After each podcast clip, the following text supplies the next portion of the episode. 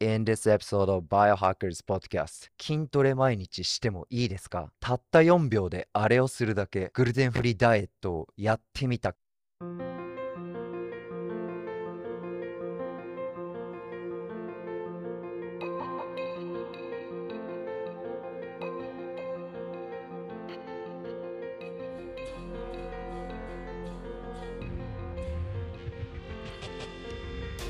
What's up, Biohackers? どうも、たできです。大人の健康、保健体育 education とエンターテインメントを混ぜた edutainment 方式で語る番組 Biohackers Podcast Q&A シリーズは本日エピソード7はい co-host にスーパーウーマン応援プロデューサー愛の弓と書いてあゆみ生ためあゆみさんを迎えてねえー今日はコーホストを先に言わせていただきます。なぜかというと、昨日は国際女性デーだったので、レディーファーストというかね、はい、ホストのバイオハッカーセンタージャパン代表である私、松田立樹がお送りいたします。よろしければ YouTube のチャンネル登録、ポッドキャストを各プラットフォームでお聞きの方は、購読、高評価、サブスクよろしくお願いします。みさんね、ちょっとライブ収録で、先月、前前回、前々回あたりから、ちょはいなんか音声がね、うまくライブで配信できなくて、あゆみさんのセクシーボイスがライブで聞いてくださるリスナーに届かなくて、ちょっと残念なんですけど、はい。ぜひ次回までには改善はい、なんとかします。お届けできればと。はいはいはいはい。ということで、iPhone ユーザーは Apple Podcast、Android ユーザーは Google Podcast、Spotify、Amazon Music でもチェックよろしくお願いします。前半は他力が気になるテーマや話題のトーク、後半は音声メディアを通じてライブ Q&A、リスナーの方から健康科学関連の質問を他力にしていただきます。前半の話と全く関係ないことで構いません。以前申し上げました通り、There's no stupid question, aka ね、馬鹿げた質問してくださいという意味なので、で、その馬鹿げた質問でも何でもいいですよ。その場で答えることができない場合は、他的の宿題となります。はい。で、今日のフォーマットはですね、あゆみさん、多くの方が参加できそうなスタイルでお送りいたします。今まではね、テーマを決めてお話ししていましたが、本日はニュースフラッシュ形式というか、ね、別に速報でも何でもないんですけど、バイオハッキング、健康科学関連の記事や論文を、はい、現在、他敵の住んでるボストンは朝でございます。モーニングルーティンの一環として、そのまんま 気になるのをピックアップして、ね、決して手抜きではないので、バイオハッカーセンタージャパンが気になるトークをするという形でお送りさせていただきます。あゆみさん、ありがとうございます。私たちもね、こういろんなニュースを今日はいろいろ知れるってことですもんね。そうです。いろいろなニュースを知れるということです。ねすごい楽しみです。よろしくおいや願いしまーす。おかげさまで8時間睡眠確保できました。来週から全米でサマータイムが始まるのでね、時差が14時間から13時間になりますので、あゆみさんにね、日本時間 ちょっと夜にやらせていただいて、それともう一つお知らせがあるんですよ。なんと、ツイッターバイオハッカーセンタージャパンのコミュニティを立ち上げました。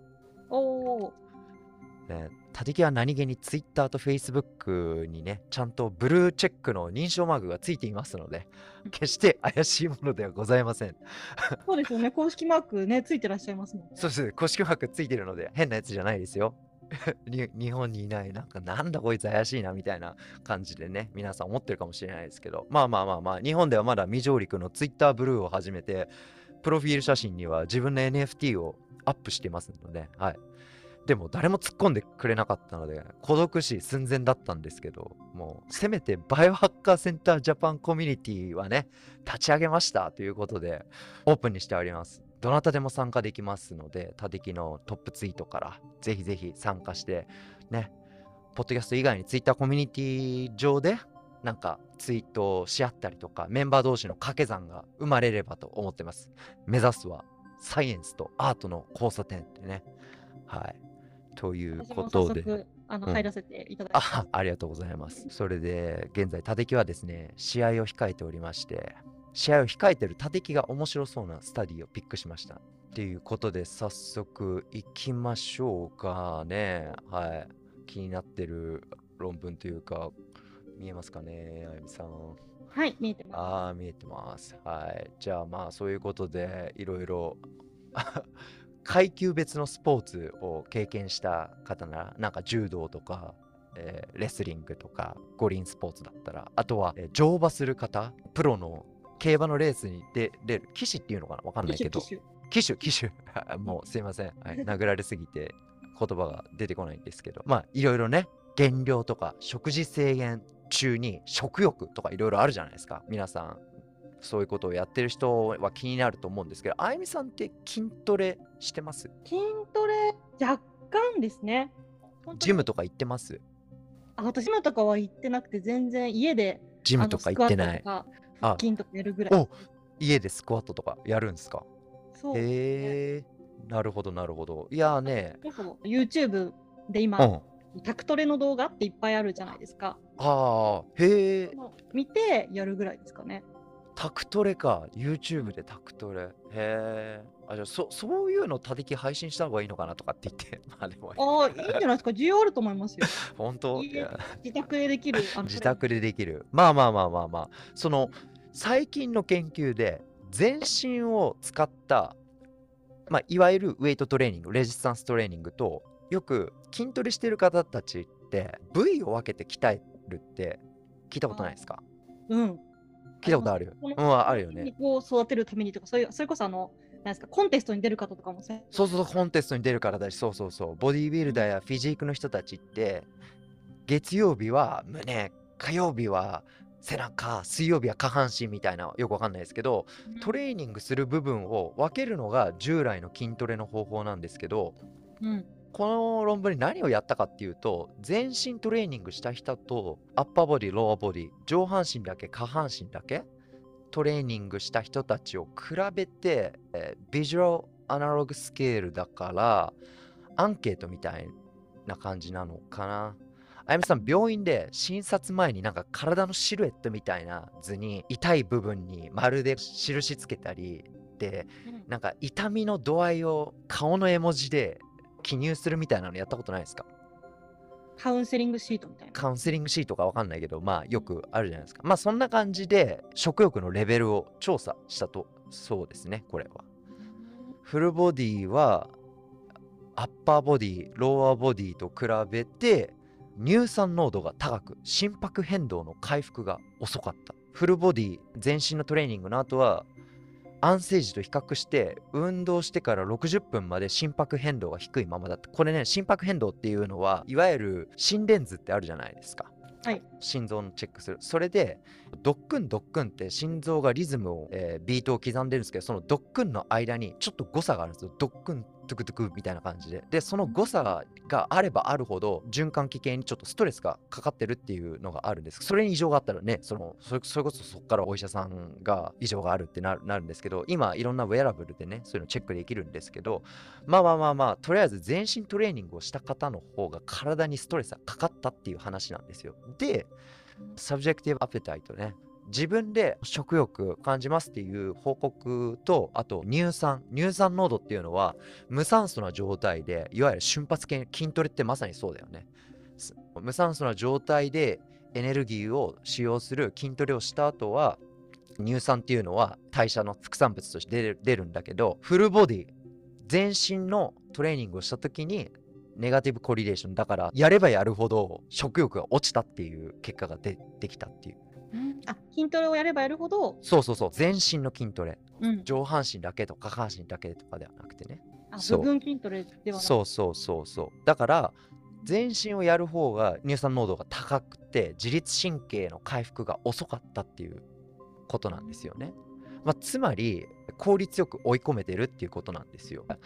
筋トレの時間をなかなか確保できなかったり効率優先のねリスナーの皆さんはバイオハッカーですからね全身トレーニングつまりコンプレックスムーブメントと呼ばれるやつですね。ジムに行って筋トレをするっていうんだったらデッドリフトとかそれこそあゆみさんがタクトレでやってるスクワットですか？まあそれもそうだしあとクリーンといってね下にあるバーベルとかをパッてパワーリフターみたいな感じで持ち上げる、うん、その運動を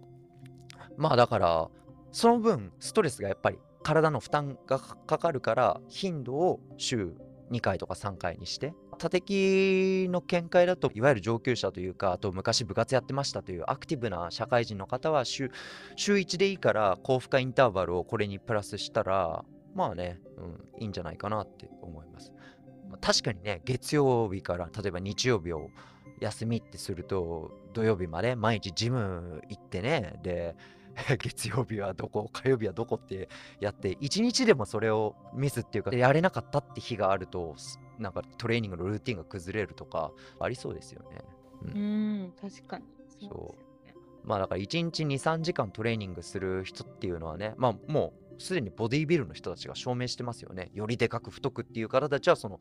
部位を分割してトレーニングしてやってるわけだから、とりあえず、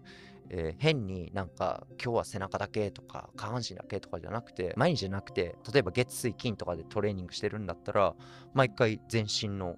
トレーニングを取り入れた方がいいんじゃないか。できない人はまずそれができるように体のね柔軟性とか可動域とかを、えー仕上げてやった方がいいんじゃないかなっていうお話でしたね。はいじゃあこれイントロで言ったたった4秒だけでって言ったやつねこれはね面白いっすよ。うんこれ。もう一つ体脂肪減少に関連したものなんですけど正月太りから今年は痩せると意気込んできたけどもう3月ですよ皆さそうです夏までに。薄くなってくる季節だん ね。ビーチボディを作るために今から頑張らないとと焦ってるリスナーの方にとって朗報ですね。1時間に4秒のスプリントがスプリントってわかる？要は短距離ダッシュとか瞬発系の動き。うん、が運動不足による食後の脂肪代謝の、まあ、機能、まあ、例えばちょっとその機能が低下してたりすね。運動不足の人とかだったらするじゃないですか。それらを防ぐという研究が発表されましたっていう話。これどういうことかっていうと4秒間のスプリントの時間。これサマリーなんだけどこれ後でフルで読もうと思うんだけどさっきパッて見たんだけどバイクかなんかなのかな？ジムとかにあるじゃないですか。それでやったのかな？4 seconds 5 per hour で8時間ってことだから1時間の間1時間に5回に分けて4秒の瞬発系の運動を8時間やりましたっていうことなんですよこれって、そう瞬発系ってどういうことかっていうと例えばバーピージャンプとかなんかジャンピングジャックとか、うんはいはいもう4秒もうすごい短いこの被験者たちは8時間もう長時間座って仕事している人たちなんですよねうんそうだからすごいね These data indicate that the hourly very short bouts of maximal intensity cycle sprints interrupting prolonged sitting can significantly lower the next day's postprandial plasma triglyceride これすごいね。その日の脂質代謝とかあと血中の中性脂肪ね。よくメタボって言われてる人たちがお医者さんがね血中の中性脂肪が高いから脂っこいもの控えてくださいっていうあれですよ。その血中の中性脂肪がその日だけではなく次の日も4秒間の瞬発系を1時間に5回に分けてそれを8時間やった人たちにはいい影響があった、ね、Increase fat oxidation うん。運動してる時だけじゃなくて、その後のそのそうその次の日も。えーるってことなんですね。そう。まあだからこれすごいよね。60分ですよね。の間に5セットやるわけだから。まあだから12分おき。うんうん。あでも4秒ってスポーツ科学の世界では無酸素になる前だからね。疲れる前なんですよ。うん。まあこれマニアックな人たちはね、クレアチンとかね、そういうサプリメントを取ってる人ならちょっとわかると思うんですけど、まあそれは置いといて、要は8時間座りっぱなしの人たちに、お前ら160秒でいいから死んでこいっていうことですよね。で、しかもその160秒ずっとではなくて、4秒5セットを8時間っていう形で分けたそうです。4秒って、要はそのバーピーとかって1回ってことですか？4秒だったら、いや、1回、1回以上できるでしょ、あゆみさん。?4 秒ごとにってことですね。あ、違う、だから4秒間、じゃあ、それこそバーピー何回できるかっていうああ、の。4秒だけってことですよね。うん、うん、4秒。うん。だから多分4回以上できるでしょ。1、2、いけるかそう。だから、これで示唆されることは、やっぱりマイクロエクササイズはいいことなんですよね。一日を通して常にアクティブでいたりとか、変にダイエットするからといって毎朝30分とか1時間とかジムに行ってランニングマシンで有酸素運動をやるよりも160秒でねこんなあるんだからでなおかつさっきのね他力のが紹介した全身のフルボディワークアウトにしたらね食欲もコントロールできるからまあこれは生化学的に、うん、説明できるしマイクロエクササイズやった方がいいですね。で、他力がやってるのは。わざわざやるよりも、おでこをちょっとずつトレーニングした方が。そうそうそうそうそうそう。うん。もスタンディングデスクものこの後ろにはね、ケトルベルがあるんでね、ケトルベルのストロングファーストの、はい、他力はオフィシャルインストラクターで、日本には多分、えー、と10人いるかいないかくらいだと思うんですけど、ケトルベルをもう時間、ケトルベル知らない？なんかね、こうハンドルがあって、なん、なんていうのかな？ダンベルと違って、重心が違うんですよ。うんダンベルって持って左右に重さがあるじゃないですか。ケトルベルっていうのは、ケトルって夜間って意味なんだけど、そうそうそう。夜間みたいな感じで、こう、ハンドルを持って重さが下にああって、それをまあこうスイングしたりとか、パワー系のエクササイズがあるんですけど、そう。で、あと、音声メディアでもね、すごくなんか皆さん食いついた話で、バイオハッカーの中ではすごい当たり前なんですけど、トランポリン。うん。うんトランポリンを、まあ、部屋の隅とかに置いて、仕事の合間とかにでビョンビョンって飛んだりとか、うんうん。トランポリンもすごいおすすめ。で、たりきは、はいあの、懸垂、あの、バーがあるので、うんうん懸垂とかやったりとか、そうそう、いっぱいね、瞬発系のトレーニング、まあ、できなくっても、別にね、徐々にやることはできるし、あとは先ほど申し上げました通り、ジャンピングジャックとか、スクワットとか、4秒5セット、うん、やってもういいんじゃないですか？っていうお話でした。やってみます。やって、やってみます？うん。パーピーやります。バーピー。はい、じゃあそしたら、はい、あとはね、グルテンフリー。うん。グルテンフリーダイエット、どうですか、グルテンフリー。流行ってます？日本流行で。ってますよね。結構き体にやっぱり気をつけてる方は、結構グルテンフリーやってる方多いですよね。ね、たてきも小麦全然食べてないんですけど、でも、たてきの大好物は sourdough bread です。サワードーって知ってる？ワードブレッド。 sourdough っていう、ちょっとね、酸味のある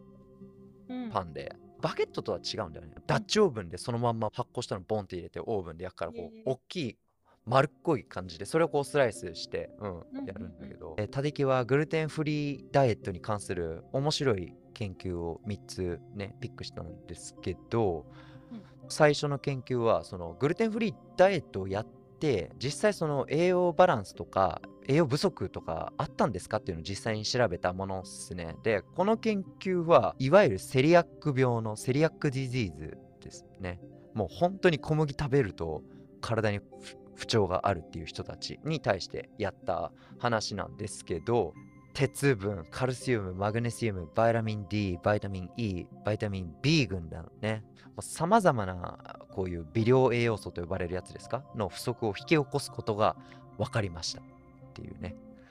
本当にこういう人たちはちょっと調理した鍋とかまな板とかに小麦があっただけでグルテンフリーの料理を準備してで食べただけでも不調になっちゃうっていうすごい敏感な人たちを対象にやったんだけどでそういう人たちがグルテンフリーの食事をやったらどうなったのかっていうところでじゃあグルテンフリーやって調子良くなったっていう人たちからしてみればえ？ってなると思うんですけどこれお米の回でも話したけどうん。やっぱりどの穀物を食べるかっていうのはすごく大切なんですよ。玄米なのか白米なのかっていうのもあったしあとバイオハッカーの皆さんならもうすでに分かってる通り水に浸して発芽させて発酵などプロセスに入れて適切に調理された穀物は他的は個人的にいいと思いますパレオダイエッターの方たちはもう穀物一切取らないですけどまあ他的もどちらかというとパレオ寄りに、現在ね炭水化物の摂取はやっぱり芋類が多いですよねうんまあでも全粒粉とうん、そう。栄養価の高い小麦製品をすべてカットしてしまうと、こういう微量栄養素の不足するリスクが高まってしまいますっていうことね。だからグルテンフリーダイエットをする場合は、より注意が必要。ね、ただ単にグルテンフリーっていう製品もあるわけじゃないですか。アメリカなんかも溢れてるんですよ。GF って書いてあってね、グルテンフリー。なので気をつけましょうっていう話。今度こっちはグルテンフリー、えっと、セリアック病じゃない人たちで調べた研究でちなみに女性ね。これもグルテンフリーダイエットは実際にその食事の質を悪化させて炎症を引き起こす可能性を高めるかもっていう話なんですけどこれもね被験者がすごく少ないからどうなのかなっていう話なんですけどこれもね食物繊維が不足したりとかビタミン B B1、B6、B12、あと葉酸の摂取量も減ったってね。葉酸なんか特に妊婦にとって必要だからって言って、よくアメリカとかなんかではシリアルとかパンに添加されてあるんですよ。だからそれを食べないってなると、葉酸の摂取量が減少したとかってあるかもしれないし、これ面白いのは、この研究でグルテンフリー食によって引き起こされた栄養素のバランスの崩れたことが、そのダイエタリー・インフラマトリー・インデックス、これ、日本語でね、多分食事性炎症指数って呼ばれるのかな？だからそれが上昇したから炎症を引き起こす可能性が高いんじゃないかっていう話なんですよ。他敵が思うに栄養学とか全く知らない人たちがグルテンフリーって体にいいらしいよって話題になってグルテンフリーの添加物まみれので小麦の代わりにって言って白くてふわふわしたそれこそお米とかで代用されたりとかグルテンフリーの食品とか製品ってむしろすごくコンデンスなんていうのかなあやみさん。すごい詰まってる。米粉とかってさ食べたことある米粉のパンとかすごくなんかあのちょっとそうちょっと食べただけですぐお腹にたまるような感覚ないですかね。なんかタピオカとかそう米粉とかってなんていうのかな。そうグルテンってそもそもグルテンがあるからピザ生地とかあとはバゲットとかって膨らむわけじゃないですか。日本のコンビニとかで売られてるのはねいろんなものが入ってて違いますけどでもとりあえずグルテンフリーの食事を適切に構成していれば絶対問題ないんですよビーガンもそうですよね。必要なもの全て摂取するためにビーガン食もちゃんとタンパク質のバランスとかあの肉とかね魚とか乳製品から取れない栄養素をちゃんと植物から摂取しないとっていうのはあるじゃないですか。うん、だってあゆみさんポテトチップスはビーガンでグルテンフリーですよ。そっか。確かに。おい。お芋をあげてるだけ、お芋をあげてるからね植物油で。ねビーガンだし、うん、ね小麦使ってもないですよ。そうそうそうそう。だから一応これすごくこの論文は潜在的だと思うしグルテンフリーを別に否定することじゃないんですよ。けど最近思うのはこういう栄養学を勉強してる人とか食事に気使ってる人たちっていうのはもう大体なんか食べ物とか食べるものとか見たら大体何カロリーでどれくらいのボリュームであ何が不足してるのはなんとかだなってで主婦の方とかもずっと調理してるとあなんか彩りがもっと赤入れようとかグリーン入れようとかってなるわけじゃないですか。うんでもただ単にグルテンフリーダイエットって頭でっかちになってる人たちはこういう栄養バランスの摂取にバランスが悪くなるっていうことが出てるから気をつけましょうっていう話ですね。もう一つ面白いのはこれですね。はい。グルテンフリーダイエットをそもそも何でやるのっていう理由の中でリーキーガットって聞いたことあります？ニキガット私聞いた。ことないですか？過敏性腸、腸なんだっけ？なんとか群っていうのかな？日本語で。わかんないですけど、要は腸に炎症が起こってたりとかして、腸っていうのは中にムコサって言って、ジブリにそうそう出てくる。なんかえそうそうそうそうそれがいっぱいあるんですよ。でそこの表面に炎症が起きてでタイトジャンクションって言って体内に行くところがこう緩んで本当だったら消化酵素とかに分解されてそこから吸収されるのにまだその消化とか分解のプロセスをしてないで体内に入っちゃってそれが炎症とかアレルギー反応とかを起こす慢性的な、うん、人がまあそれも含めてねリーキーガットって言ってるんですけどこれもねすごくバズワードでいろんな人がこううまく利用してるワードですけどまあまあまあまあまあ、まあ、とりあえず小麦はその炎症する食品の一つだからそういうの気をつけましょうっていうのは誰も聞いたことあるんですけど最近のね、えー、これ前から言われてたんだけど最近の研究でも2021年かこれは再び出てきたんですけどグルテンフリーダイエットすることで腸の環境が本当にめちゃめちゃ良くなるのかっていうとぶっちゃけグルテンよりもフォドマップスと呼ばれるここに書いてありますよね。このフォドマップス。そう。ファーメンタブルオリゴディモノサッカライドってね。これはオリゴ糖とか多糖類とかね、あとは大だから2糖ものさから一糖類とか。でポリオールっていうねこれはねどういうことかっていうとよく食物繊維とか発酵食品食べましょうってあゆみさん言われますよね。いいからって言って皆さん食べ過ぎちゃって体内で発酵しすぎちゃうっていうことがあるんですよ。うん、であとなんかお腹が膨らんだりとかあとおならが止まらないとかっていうね。そうそうそうそう。でその低フォドマップって言われるんですけどリンゴとかあと玉ねぎとかニンニクとかはリストにあるんですけど、うん、それがね、全部一つ一つそれがおならの原因だっていう言ってるわけじゃないですよ。でも、フォドマップって皆さんググってください。そうすると食品のリストが書いてあると思います。ね。あと、たりきがね、バイオハッカーズマガジンでリーキーガットの記事を書いてあるので、それでその先ほどのね、IBS、あ、これだわ。これたてきの書いた記事なんで、どういうことが起こるのかっていうのとかも、時間ある方は見ていただきたいんですけど、こういう症状がある人たちが不調があるからちょっとグルテン控えようかなって言ってでグルテンフリーをやるんですけど、まあ、ぶっちゃけグルテンフリーじゃなくてセリアック病とか重度のグルテン不対症グルテンをうまく消費できない人じゃない限り腸の問題を解決するのだったらまずはこのフォドマップ低フォドマップ食を試しましょうってここでは言ってるんですよ。さっき言ったようにそのリンゴとかそうそうそう。そう玉ねぎとか。玉ねぎとか、そうそう、あるんですけど、だからこれね、あんまり日本で多分聞いたこと聞いたことない日本で。うん。うん、まあね、ここに立木リンク貼ってあるかな。そうそうそう。まあ、なので、そうです。それか、低いね、低フォドマップってね、FODMP でね、えっ、ー、と、ググって、ちょっと腸のコンディションを良くしたいっていう方は、グルテンフリーよりもこっちの方がいいんじゃないですかっていうお話でした。あとはですね、立木は今、えー、ファイトキャンプ中で激しくトレーニングして、食事もいろいろ管理していろいろやってますけど、何を優先するかっていうと、男性ホルモンの数値が下がらない。全体的にはやっぱ下がっていくんですよ。なぜかって言って、やっぱハードトレーニングとかしてたりとかしますので、これはね、何のことかっていうと、男性がダイエットをしたら、テストステロン、男性ホルモンの数値がカロリー制限をしたら低下したっていう話なんですよね。そう。うん、そう。でも、でもこれってさ、我々の祖先がさ、飢餓や飢饉とかで食べ物が手に入らない時に、そんな状況で、よっしゃ、子孫を残すぞって言って、赤ちゃん産もうって思わないじゃないですか。そもそも。そうですよね。なんかイメージで言うと、やっぱりこうね、たくさん食べてる方の方がね、うん、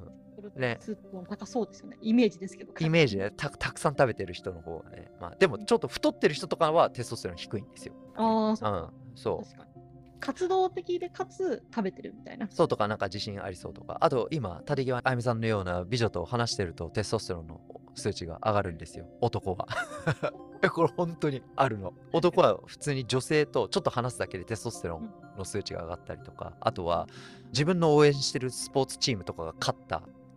後とか、そうそうそう。うん。いろいろあるんですよ、それって。本当に。まあまあまあ。ね、とりとりあえずね、そのカロリー制限をしたメタ分析でね、4198 8個のね、えー、論文から7個ランダマイズコントロールトライアル。いろんなスタディをこう全部統合して、メタ分析っていうんだけどね。で、それで出たところで、カロリー制限しすぎると男性ホルモンの数値が下がっちゃうよっていうことで、うん、だから、なんていうのかな。男性は逆にね、カロリー、まあ、制限をしすぎず、例えば運動とかでダイエットした方がいい。だから、うん、うん、まあそ、そうなんだけど、結局、そのみんな減量とかってなると、極端に摂取カロリー下げたりするんだよね。ああ、なるほど。そう。だから、なんていうのかな。だからカロリーで言うと2300カロリーでいいんですよ本当に、うん、でそれを皆さん1日1日で考えてだっていつそれがリセットされるんだって話じゃないですかそもそも。ね、寝てる間に深夜12時に OK はいじゃあ今日からあなたの摂取カロリー今はゼロです始まりましたじゃなくてもう体っていうのはずっと継続的にあるわけだからそれでちょっと体重を落としたい人たちはなんか結局負け越しじゃなければいいんですよ。4勝3敗で今週は平均的に摂取カロリーは消費カロリーを下回ったから、まあ、ちょっと体重が落ちるよねとかってそういう長期的なアプローチが必要なのに何週間で何キロ痩せたとかっていうのは本当にね危険なのでよろしくないので、うん、っ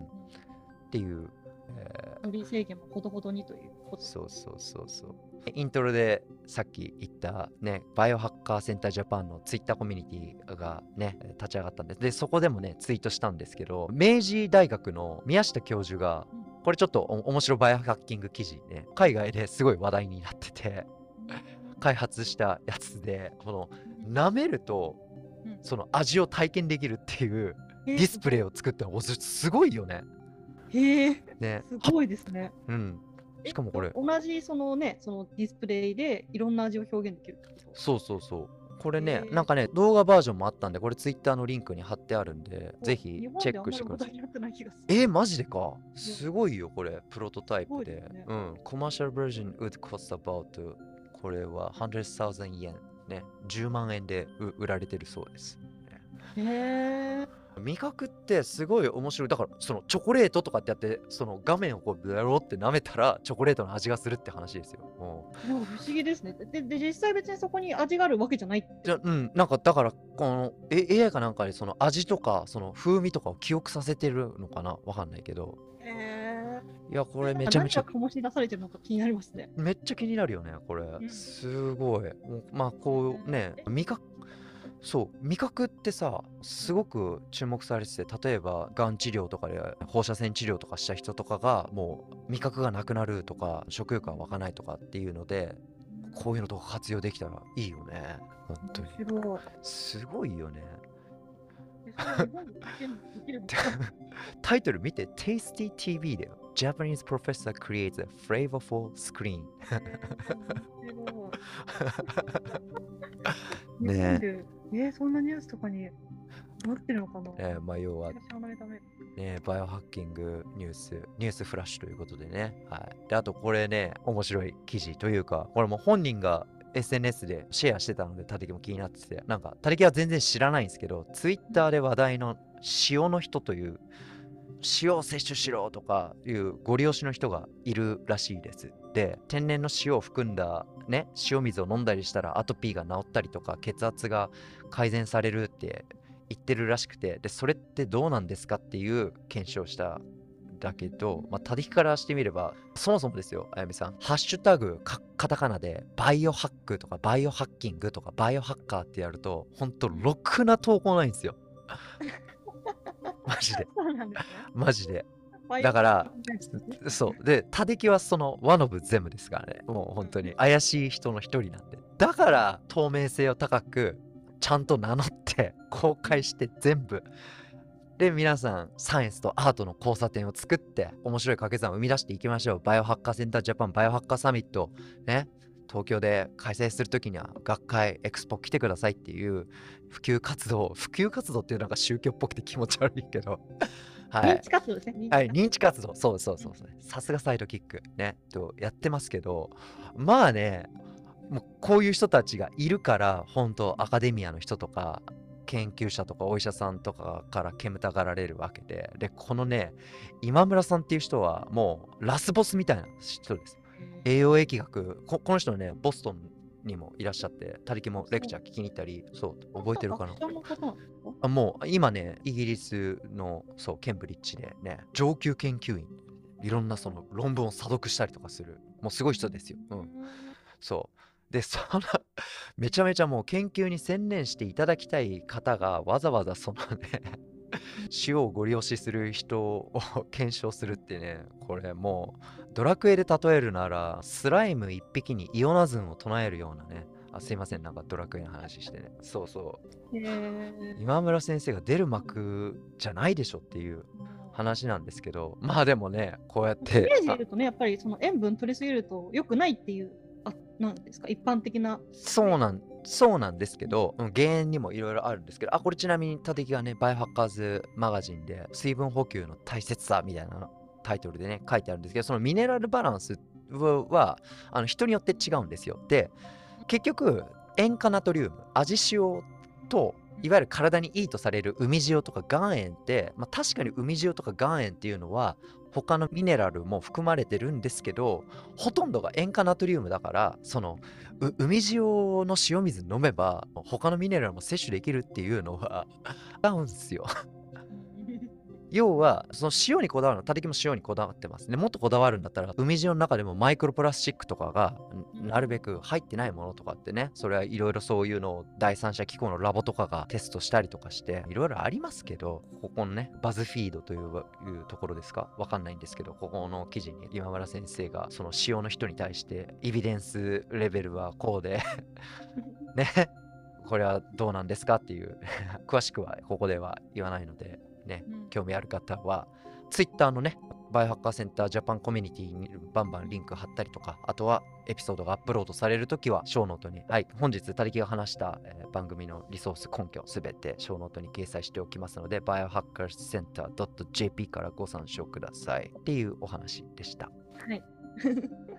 でも本当いろんなやっぱりね、健康に関することって説だったりね、うん、がありますもんね。そうね。もういろいろね、いろんなここまで行くと宗教だったりとか、皆さんの信条違うから、とりあえず答えはないというね。っていう感じで、じゃあ、次、応答の方に移っていきますか。はい。はい。そしたら、ぜひ Twitter スペース、あとはクラブハウスか。で、うん、よろしければ、挙手の方をお願いします。皆さん、はい。ください。今回の、ね、ことだけじゃなくて、今回のことじゃなくても全然何でもいいですよ。うん、体のことであったりとか。こういう運動してますとか、こういうもの食べてますとか、これはどうなんですかとかっていう形でいいので、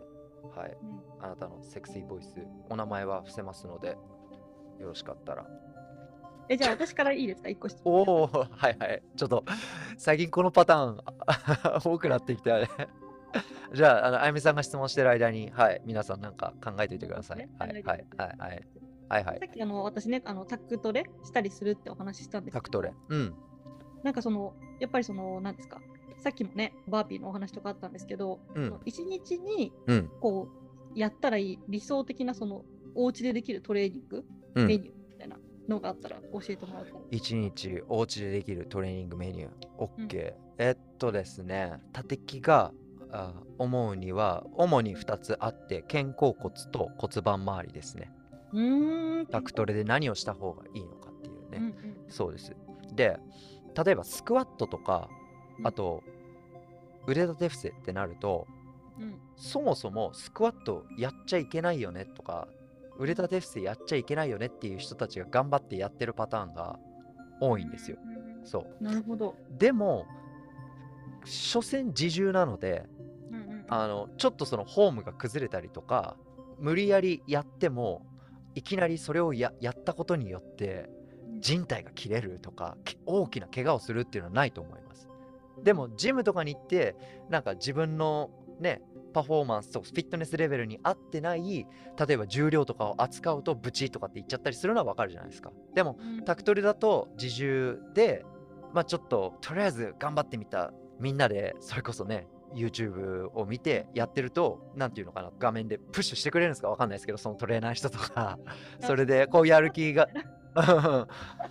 で、なんで肩甲骨と骨盤かっていうと、うん、姿勢とか呼吸にすごく影響があるからなんですよ。ああ、へえ、うん、なるほど。そう。で、あとは肩甲骨の周りって褐色脂肪細胞と呼ばれるいわゆるブラウンファットティッシュが多いのでこれあゆみさんねコールドシャワー頑張ってやってるって言ってたから、あ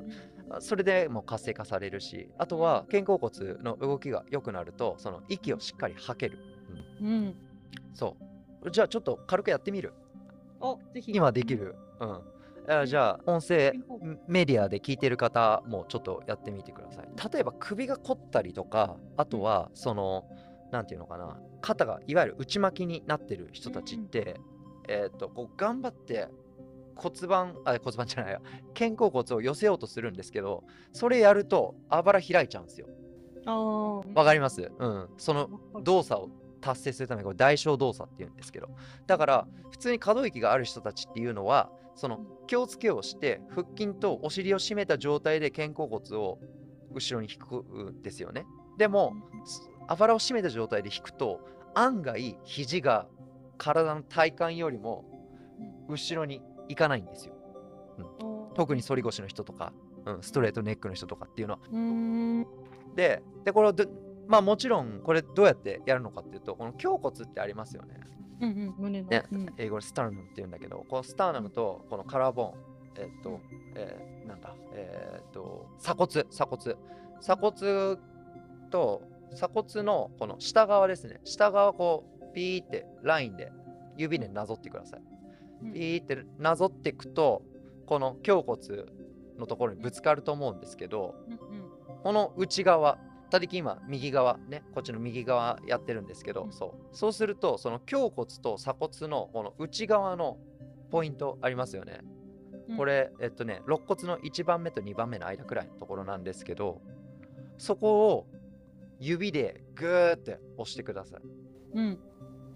でこれ押した状態でちょっと痛気持ちいいっていう感覚あると思うんですけどそのまんま肩を後ろに向かって回す、そう。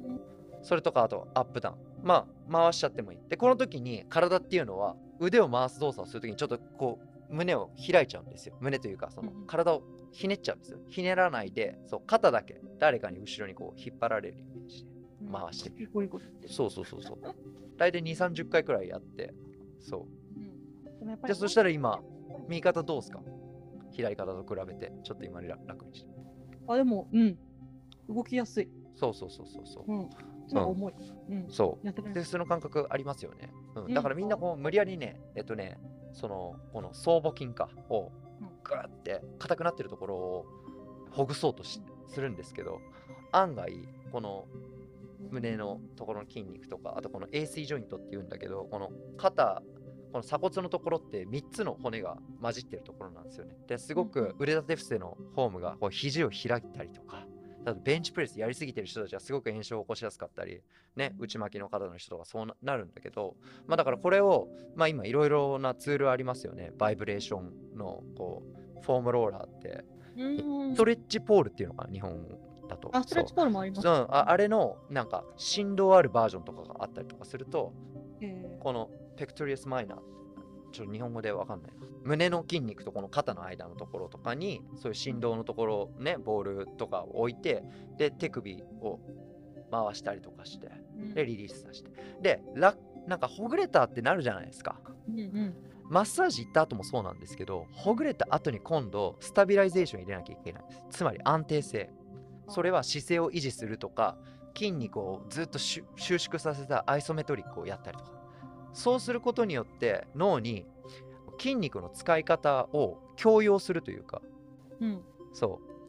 う。なので脳が勘違いしちゃうんですよね。姿勢が崩れちゃったりとかいろいろ慢性的に常にこの部分の筋肉が収縮しすぎてるとかってなったりとかすると、そう。なのでまあだからそんな感じでね例えば自分でエクササイズしてほぐしたとするじゃないですか、うん、でここで、まあ、例えばチューブとかある人とかだったらそのね肩甲骨を寄せる運動したりとか。あんでなんかあ肩がすごい軽くなったってなったら腕立て伏せできる人は腕立て伏せをやってみるとかね。うん、うん、で女性の場合は腕立て伏せできない方が多分いっぱいいると思うんですけど、うん、そういう人たちはあの自分がおすすめしてるのはイーセントリック。ゆ、えっと、下まで行ってよいしょって腕立て伏せをするのではなくて、うん、もう腕が伸びきった状態から、ゆっくりゆっくりゆっくりゆっくり地面にそう。だからアップしなくていいです。プッシュアップしなくていいです。ああ下げるだけ。下げるだけ。で下げるのをゆっくり。そう5カウントから 10, 10カウント結構厳しいと思う。でグーってこう下がるときにしっかり腹筋とお尻とそう腰反ったりしないで。っていう状態でなんか肩の肩甲骨のエクササイズした後とかだと多分肘がすごく体の体幹の後ろの方まで行くから。うん、そうフルレンジでできたら理想的ですね。で骨盤に関してはやっぱりまずは座り続ける時間をなくすこと。なるほど。そう。ね、うん、それかバイオハッカーセンタージャパンのショップに行ってね、うんうん、サリーチェアをリンク貼っておきますのでね、うん、はい、なんか怪しい壺を売る人みたいになっちゃうんでね、あんまりその。運動ってあんまり意識したこと確かにないなって思いました、今。え、何の運動？骨盤の運動？骨盤の運動、うん、骨盤の運動を意識しなきゃダメだよ。うん。うんだから骨盤の運動はね、例えばタクトレであゆみさんはスクワットやってるって言ってたじゃないですか。うん、だからスクワット、うーん、そうだな。これ、ホーム見てないから、何とも言えないですけど、まあ、聞いてる皆さん、不特定多数に意識しなしなきゃいけないなって思うのは、まずは、お尻の柔軟性と、あとは、あと、皆さんすごく軽視しがちなのが、足首の柔軟性です。足首が硬い人は、そもそもお尻を下げる運動が多分できないと思うので。えー、そうなんだ。ううん。重心は大体もう1割つま先、9割かかとくらい OK です。で、膝を曲げるときに膝がつま先をより前に行くのはもうダメなんで。あと皆さんそのお尻を下げてスクワットしてね下がる時にすごく腰を反りすぎたりとかあと背中が丸まったりすると思うんですけど人によってもその可動域でその高さが決まりますどれだけ深くスクワットできるのかっていうそうだから私もめちゃめちゃ足首硬いっていう人がいる場合はおすすめするのはちょっともう本当に何センチかな？2センチくらいでいいです。2センチくらいなんか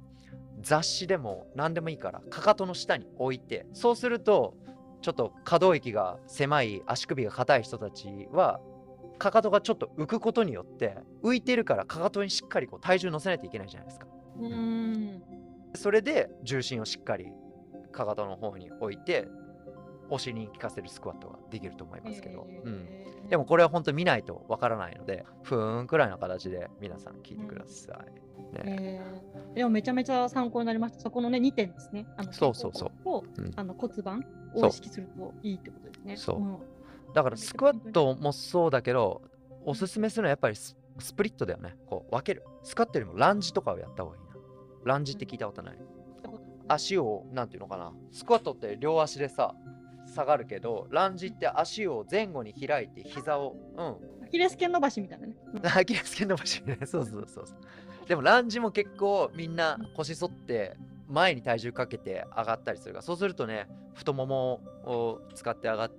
るからその膝が下につく時にしっかりお尻がストレッチされた状態でで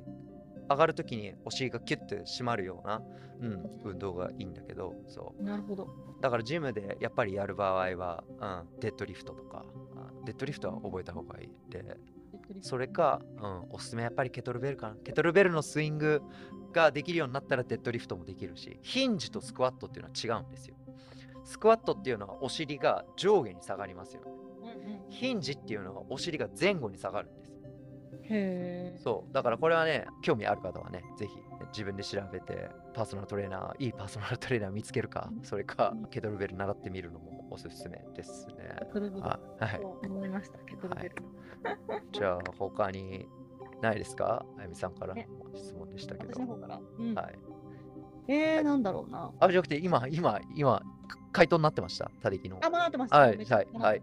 うん、今のね、あの、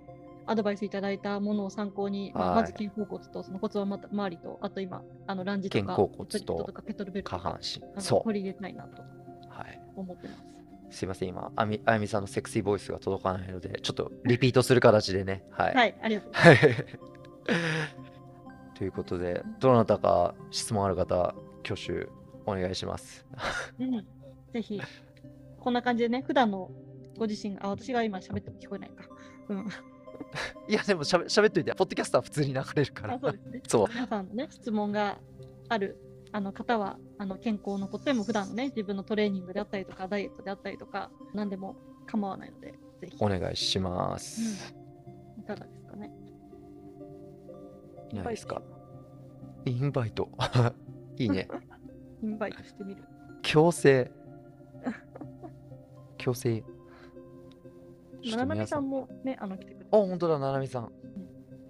来ていただいてます。はい。現在、ツイッタースペース、ライブ中です。で、動画バージョンもね、動画バージョンもコミュニティのところにリンク貼ってあるんで、はい。うん、生収録で、ね、あの、慌ただしいたてきと、たてきだけですけど、あの、はい。皆さん質問ね、もし喋れない方ね、チャットとかにあのもらってもいいのでって言ってもらえるといいかもしれないです、ね。ああ、そっか。チャチャット機能あるんですよね。そう、クラブハウス。うん。じゃあ、どうしようか。基聞こえないですか？あ、本当これがルームチャット。あ、うん、聞こえてるみたいですね。うん、えー、っと、挙手お願いします。え、ちょっとないとマジでガチで、あの後半の部分が ないんですけど。ね、質問いかがですかね？Twitter スペース、もしよろしかったら、よろしかったら質問の方、リクエストください。ないですか？どうしよう、じゃあ。なんか、じゃあ作戦会議するか質問あるまで じゃあ、とりあえず Twitter コミュニティを、はい、うん、始めたので、はい、ちょっとあれだな、ライブ。あれですかね、この YouTube できた時に概要欄とかにも貼ったり。あ、します、もちろん。ショーノートにも貼っておきます。うん、他敵はね、格闘技と一緒だと思うんですよ。格闘技始める人たちって全然最初ほんとなんか怖いとかもう超激しそうってイメージあるんですけど一回なんか体験クラスじゃないですけどジムに来たりとか経験するともうそっから術中にはまるというかはまっていくみたいな。今ねクラブハウスで聞いてくださってる八田さんも、はい、あのコミュニティにツイートしてくださってますね。あそうですよ。八田さん八田さんいらっしゃいます？今。八田さんもしよかったら。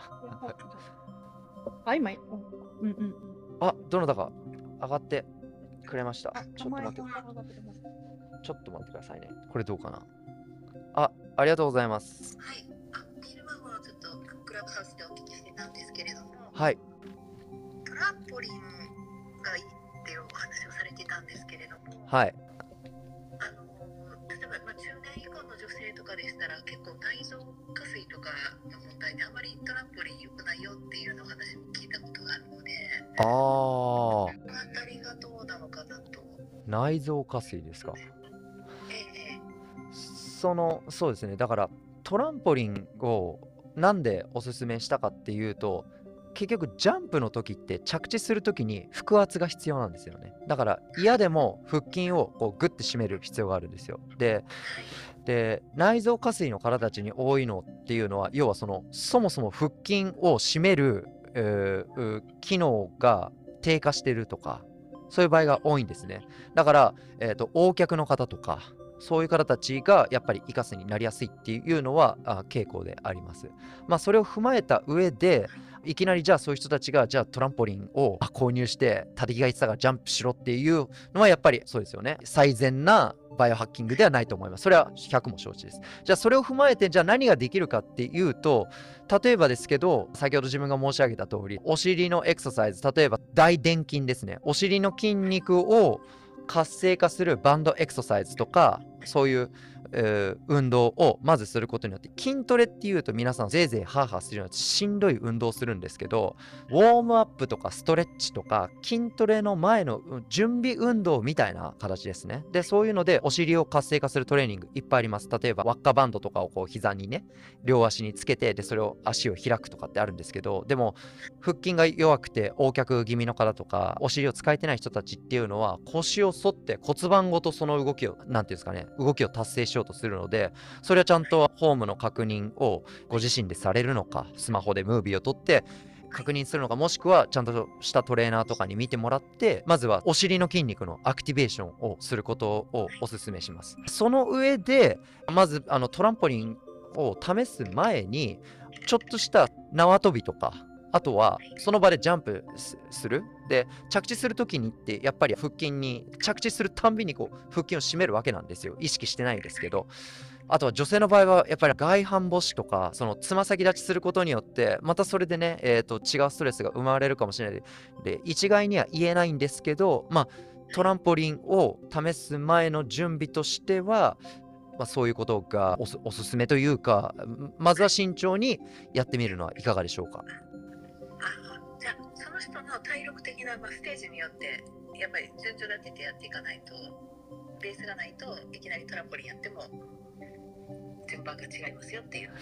すごい慎重になるとそうですね。でもトランポリンにもいろいろな強度があって柔らかくてただもう足をこうポンと置くだけですごい沈んでジャンプできるのもあれば縦木が使ってるのはすごい硬いんですよ。なのでしっかり力の入れるタイミングとかジャンプのタイミングとかしっかりしないとトランポリンの外に落ちてしまう危険性とかもあったりとかしてそれはやっぱり値段にもばらつきがあって機能にもばらつきがあるので、まあ、とりあえず安いので試してみて自分の膝とか足首の感覚を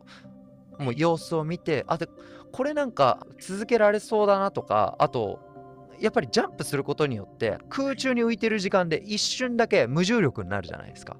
あれってすごく関節とかあのプレッシャーをリリースしたりとかそれがすごくいいのとあとリンパの流れとかも良くなるのでジャンプした後って多分皆さんあちょっとすっきりしたみたいなのがあると思うんですよねだからやっぱり天秤にかけてちょっとやってみてトランポリンやったからすごい怪我をするとか踏み外して怪我するとかとは別ですよイカ水がめちゃめちゃ悪化するとかっていうのは多分ないと思うのでお試し期間をもを作って試してみるのはいかがでしょうか？がとうございます。はい。はい。よかったです。ありがとうございます。いいですね、トランポリン。トランポリンね。じゃあ、他にないですか？今、一応、他力のマイクに声が入るように、超原始的な感じで、こんな感じでね 多分、録音できているかなと思うんですけど、はい。他にいらっしゃいますか？ないですかねまあでも完璧なね、運動っていうのは存在、存在、まあす、するしないっていうのは人それぞれなんで、縦がやっぱりね、ティーチャーじゃなくてね、コーチなので、本当に、ワンオンワンが基本なんですよね。だからどうしてもすいません。苦手なんですよ。この皆さんこうしましょう、なんとかしましょうっていうのが。あと、性格的にも言えないので、そうです。だからこういう質問、すごくありがたいです。やっぱりね、一人一人によって、ね、あの向いてるものだったりとか、健康状態もね、違ったりします、ね、違いますね、本当に。うん、うん。ストレスの受け取り方とかも全然違いますし、だから日々勉強ですよね。テクノロジーを駆使して ね、はい、オーラリングとかでもね、使用してる、他力のクライアントとかでもね、この運動の翌日は調子がいいとか、あ、これはダメだとか、そうそうそうそう。うん、人によって様々ですよ。うん、かかってると分かったりね、しますもん、あ、ほんとほんと。だからね、やっぱりね、自分で、だからそこがやっぱバイオハッキングですよ。自分で試してみる。誰々が言ってるから、他敵が言ってるからこうだとかじゃなくて。でも、基本こういうところ大事にしたいよねっていう共通の価値観はありたいですね。そう。ねねインディビジュアルバリューというかね、まさにウェルビーイングですよね、あゆみさん。うん、確かにそうですね。はい。他にいらっしゃらないですか？質問。なんか。どんなことでも構わないので、うん、ぜひ質問いただければなと思うんですけども、いらっしゃらないかいらっしゃらないですか？じゃあ、そろそろラップアップしますか？じゃあ。はい。いや、今日もすごい勉強になりました。ありがとうございます。あ、本当ですか？はい、うん、すいません、お聞き苦しいところあったかもしれませんが、はい、えー、一応、まあ、こんな形でね、2週間に1回アップデートさせていただきます。次回のななみさんもこんな感じでニュースフラッシュでね、当たりが気になることをこうピックして、で、皆さんとこんな感じでね、シェアできればと思います。で、今後はね、またなんかこれについて、ポッドキャストやってくださいみたいなリクエストがあったら、ぜひ、Twitter のね、バイオハッカーセンタージャパンのコミュニティとかでね、ジョインして、気楽につぶやいてください。そんな感じでね、ポッドキャスト以外でも、Twitter とかで皆さんとコミュニケーションをとって交差点作れればと思っております。じゃあ、あやさん、なんかないですか、はい、最後に。私は今日ね、立木さんに教えてもらったあの、うん、トレーニングをあの、うん、明日から。あの明日から、はい、トレーニング若干待って、はい。はい、じゃあ、あの、春日本春と夏に向けて。春夏に向けてね。太りを しようと思っております。わかりました。じゃあ、はい、引き続きよろしくお願いします。ということで、皆さん、バイオハッカーセンター .jp からサインアウトします。2週間おきにやりますので、よろしくお願いします。どうもありがとう。オブリガード。